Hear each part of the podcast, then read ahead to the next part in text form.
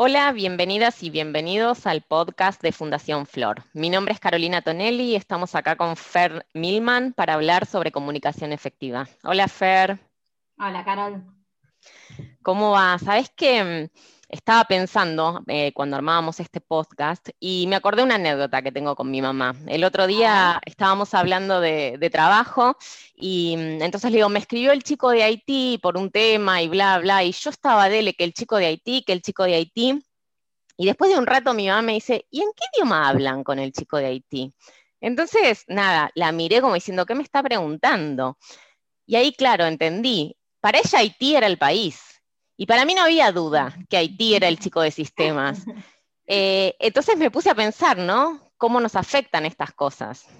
No, buenísimo, buenísima la anécdota porque, claro, nos da pie a esto, a que en la comunicación no solamente influyan las palabras que decimos textuales, sino que se ponen en juego un montón de cosas. Por ejemplo, eh, los juicios, las creencias, los bagajes, las costumbres.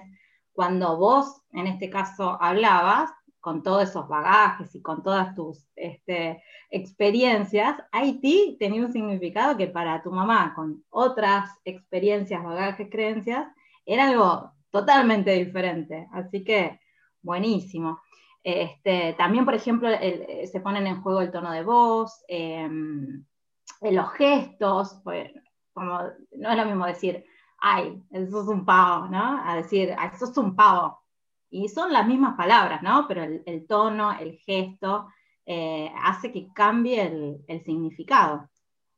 Totalmente. Y acá, viste, todos los malentendidos que surgen del WhatsApp, porque en el WhatsApp ya perdimos tono de voz, perdemos los gestos, pero también se fue deformando la escritura, ¿no? Y ahora no usamos ningún signo de puntuación, ni, pregunta, ni exclamación, ni coma, ni, ni, punto. Entonces, el mensaje que yo transmito, que sale de mi boca, bueno, en este caso escrito, no es realmente el que yo quería transmitir.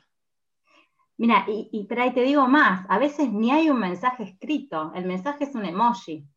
Entonces, ni texto tenemos. El, el otro interpreta lo que yo quise decir con una carita, con una manito, con este, y, entonces es súper importante, en la medida de lo posible, usar las herramientas en función a quién es mi receptor, a quién le estoy hablando. En la medida de lo posible, pensar cómo va a tomar esta persona esto que le estoy diciendo, esto que le estoy mandando, sobre todo si no lo tengo adelante, como para darme cuenta eh, que, no, no está yendo por donde yo quiero ir. Sí, y sabes que me acordaba de la charla de Derek Sieber, la charla TED, que se llama Raros o Diferentes. Ahí él, en súper breve, eh, una breve charla, nos muestra eh, lo importante de conocer a quien recibe el mensaje. Y él cuenta algo así como que si viene un japonés acá a América, Argentina, por ejemplo, y nos pide una dirección, nosotros le vamos a decir, bueno, anda a tal calle, tal altura, y seguramente nos va a mirar con cara de, ¿qué me estás diciendo? Yo no sabía, y me enteré en esa charla, pero en Japón las calles no tienen nombre, sino que las direcciones se dan por el número de manzana. Entonces, si no conocemos a la audiencia, Claro, se, generan estos, estos malentendidos. Buenísima esa charla, me, encantó. Fer, y volviendo a esto que vos mencionabas de las cosas que inciden en la comunicación, ¿qué cosas son las que hacen ruido en una comunicación? Está, buena la metáfora esta de los ruidos, ¿no? Porque como cuando hay ruidos, uno trata de escuchar y, y, esos ruidos interrumpen la conversación y te perdiste una parte y por ahí no entendiste del todo eso nos pasa también en, todo tipo de conversaciones, que hay ruidos, hay obstáculos que distorsionan lo que, la comunicación o hacen que no llegue de la forma como hubiéramos querido transmitir el mensaje. Entonces, uno de los obstáculos, por ejemplo, eh, son los prejuicios, sobre todo si yo tengo un prejuicio negativo, eh, voy a escuchar el mensaje desde ese prejuicio. Claro, y yo pensaba, ¿no? Eh, si vos me decís, querés que te ayude, y yo tengo en, mi mente que vos sos una persona que siempre ayuda y, que me quiere ayudar, voy a decir, bueno, qué bueno, qué lindo este ofrecimiento. Ahora, si yo tengo una cierta como rispidez o pienso que vos tenés una segunda intención, probablemente lo vea como una señal de agresión o de desprecio, ¿no? Exacto, el mismo mensaje, digamos, eh, es leído o interpretado en función a, en este ejemplo, a lo que vos pensás de mí. Eh, entonces, eso es un obstáculo, eh, puede llegar a ser un obstáculo en, las comunicaciones. Y a ver, ¿qué, otro? Tenemos un montón. ¿Qué, otro obstáculo te viene? Bueno, se, me viene a la cabeza, ¿no? La persona que está escuchando y interrumpe que muchas veces eso pareciera que es interés, pero genera ese ruido del que hablábamos. Y si no, mm, el otro que se me viene a la cabeza mm, sería completar las frases, ¿no?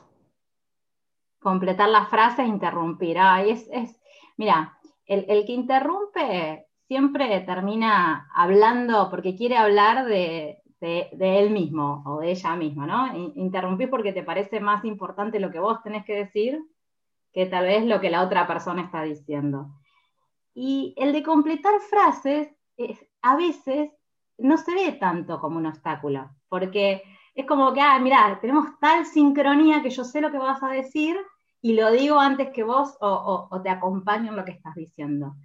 Y en realidad es como, ay, qué bueno, adiviné, pero no es que adivine, en realidad estoy, eh, en vez de estar escuchándote, estoy pensando en lo que vos vas a decir y, haciendo algo, digamos, eso es, otro ruido, interrumpe también la, conversación.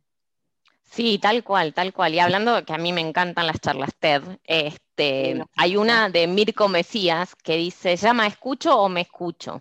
Y esto que vos decías, ¿no? Si la persona que está escuchando cuando está interrumpiendo o cuando está completando una frase, ¿realmente está escuchando a quien da el mensaje o está escuchando desde su propia, digamos, prejuicio, desde sus propias creencias?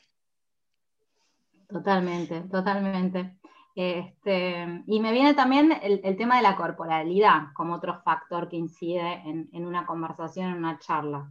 No es lo mismo una corporalidad de interés, donde estoy eh, abierto, eh, mirándote, la mirada es fundamental, mirada a los ojos, eh, la conexión muestra respeto, la charla es mucho más rica que si estoy o mirando para otro lado o mirando el celular, o incluso no solamente la mirada, sino el, cuerpo, el cuerpo apuntando para otro lado, este, todo, todo, todo nosotros mostramos este, no solamente en lo que decimos, sino en, nuestro cuerpo y en nuestros tonos de voz, el, interés por, lo que está pasando y por la conversación. Bueno, ¿no? Y ya lo decía Hemingway, ¿no? Que nos lleva dos años a aprender a hablar y 60 a escuchar. Qué difícil a veces nos es, ¿no? Escuchar. Sí, sí, sí, sí, totalmente. Este, escuché decir que em, en realidad solamente tendríamos que hablar si con lo que decimos mejoramos el silencio. Me gusta esa, idea. Sí, totalmente. Y, otra, a ver, pensando en, estas herramientas que decíamos y tantas cosas que hay respecto a la comunicación efectiva, qué importante también eh, saber que el otro escucha lo que yo digo, ¿no? Tal cual, tal cual. Te referís a lo que llamamos el rechequeo. Es eso de, de alguna forma, preguntar para eh, poder darme cuenta si realmente el, otro entendió lo que yo quise eh, transmitir. Sí, y, sobre todo preguntar cómo preguntamos, ¿no? Muchas veces nosotros decimos, ¿entendiste? ¿Lo tenés claro? La respuesta sí, no. Ahora, si me dijiste que no, soy gloriosa, tengo la oportunidad de pensar de vuelta la frase, cambiar una palabra, explicarte un poquito más. Ahora, si me contestaste que sí, ¿realmente puedo decir que vos entendiste lo que yo quería decir? Claro, algo entendió, entendiste sí, ahora, si entendiste qué, seguimos este, sin saberlo. Ahí, ahí la idea es siempre que es una pregunta abierta, como decir, bueno, ¿qué entendiste de lo que dije? O, mira, para saber si fui claro, vos me podrías comentar qué fue lo que dije o qué entendiste de lo que dije. Y acá creo que lo importante es eh, también el tono, ¿no? Hablábamos del tono, preguntar con curiosidad, para el, que el otro no crea que yo le estoy preguntando porque pienso que no me entendió, que es un tonto hablando mal y pronto, ¿no? Volvemos al, tema de los prejuicios y de los juicios, este, con, qué, con qué juicio me está escuchando. Sí, totalmente, totalmente. Y después tenemos el parafraseo, ¿no? Esto de cómo yo cuando escucho le demuestro al otro que lo estoy escuchando, que le estoy demostrando interés y además que esté entendiendo esto que me dice. Este, y usando el parafraseo sería, ¿no? Vos estás diciendo que el parafraseo es una herramienta importante que favorece la comunicación. Bueno, ahí, genial, me estás parafraseando, ¿no? Exactamente, exactamente. Era la idea, era la idea.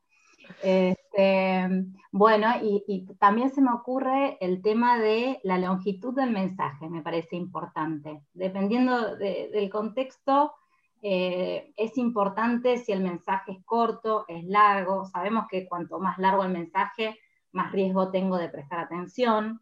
Entonces, una cosa es este, estar dando una clase, desarrollando un tema, y, otra cosa es, bueno, cuando tengo que hacer una comunicación concreta, eh, hay que tratar de ser lo más breve posible. Y mira, me viene ahora el tema de los audios de WhatsApp. ¿Cuánto puede, a ver, cuál es la duración máxima que debería tener un audio de WhatsApp? Ya más de un minuto me parece un exceso eh, y, hay una costumbre que, podríamos acá traer, este, esto de prender el, audio y después pensar qué quiero decir. Entonces tenés como 30 segundos de que, eh, hola, mm, estaba pensando llamarte, quería decirte que... Nada, pensá que querés hablar, prende el audio y decilo, ¿no? En pos de acortar el mensaje. Totalmente. O, si pensamos en una clase, ahí sí el mensaje va a ser más largo. En una clase me voy a explayar, dar ejemplos, ¿no? Y, acá se me viene eh, algo que escuché hace poco y es ser simple pero no simplista, ¿no? Mm. Y haciendo uso de este último concepto, Fer, ¿qué te parece si vamos redondeando, así no nos explayamos mucho más? Bien, bien, me parece bien, me parece bien.